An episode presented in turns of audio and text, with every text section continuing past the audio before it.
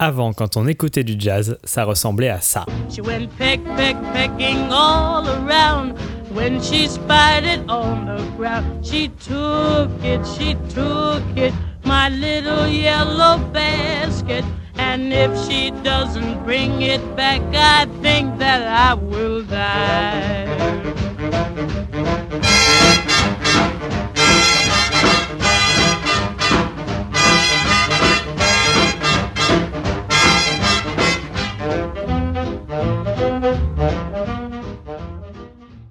Ça, c'est Chick Webb et son orchestre, accompagné au chant par Ella Fitzgerald.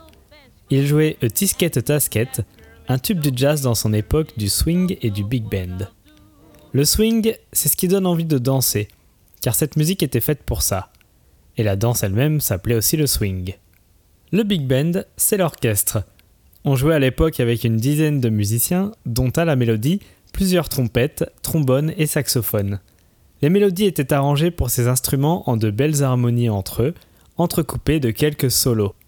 Un piano, une contrebasse et une batterie venaient donner le rythme à la composition. Au début des années 40, c'est la rébellion. Marre de faire de la soupe toujours arrangée de la même manière. Certains musiciens veulent pousser leur art dans ses retranchements et démontrer leur virtuosité à leur instrument. Si vous pensez que le jazz est une musique élitiste, c'est peut-être à cause du bebop. À l'opposé des styles populaires qui l'ont précédé, le bebop est destiné à plaire aux musiciens avant tout, et il est difficile à appréhender complètement pour qui ne connaît pas la théorie musicale. Pour créer le bebop, les musiciens vont reprendre quelques éléments du swing, mais envoyer valser la plupart d'entre eux. Pour commencer, on augmente le tempo. Les moins bons musiciens de swing ne pourront pas se hisser au niveau d'un jeu beaucoup plus rapide, surtout que d'autres contraintes seront ajoutées à ce tempo furieux. Pour donner le rythme, on garde une mode du swing de ces dernières années, marquer les temps à la batterie, non plus avec les fûts, mais avec les cymbales. Écoutez la vitesse de celle de Max Roach dans Swingin', interprétée avec Clifford Brown.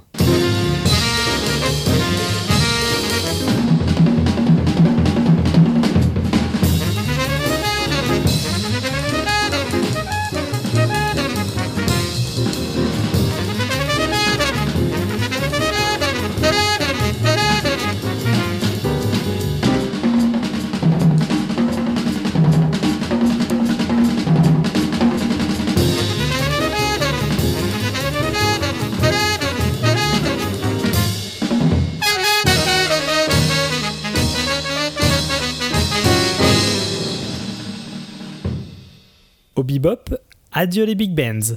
On se contentera d'un joueur de saxophone, d'une seule trompette, et on garde la section rythmique piano, contrebasse, batterie. Et fini les arrangements, on veut mettre en avant le talent individuel des musiciens grâce au solo. Dans une chanson typique du bebop, le groupe va commencer par une mélodie commune, puis chacun enchaînera sur un solo improvisé sur des accords plus ou moins typiques du jazz, et après l'improvisation de tout le monde, on joue à nouveau ensemble la mélodie originale, et c'est la fin de la chanson. Voici la mélodie et le début du premier solo de Dizzy Atmosphere par Dizzy Gillespie et Charlie Parker.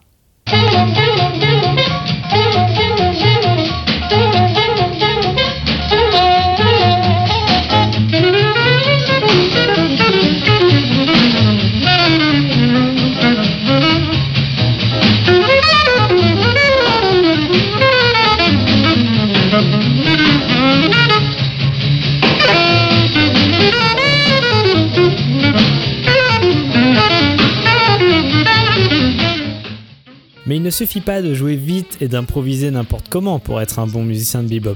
L'improvisation est contrainte par des règles draconiennes, les changements d'accords. Derrière le solo, la section rythmique joue des accords que doit respecter le soloiste en ne jouant que certaines notes en lien avec cet accord.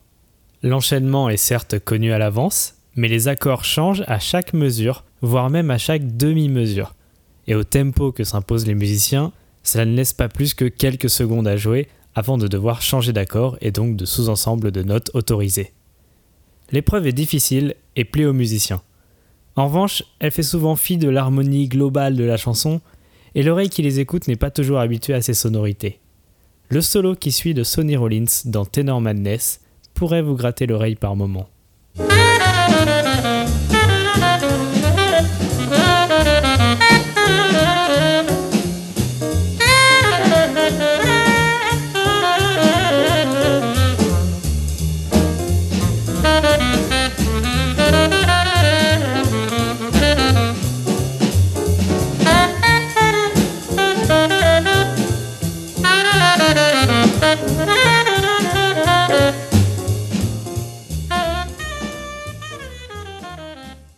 On finit sur un monument du bebop, la chanson de David Coltrane, Giant Steps, littéralement des pas de géant.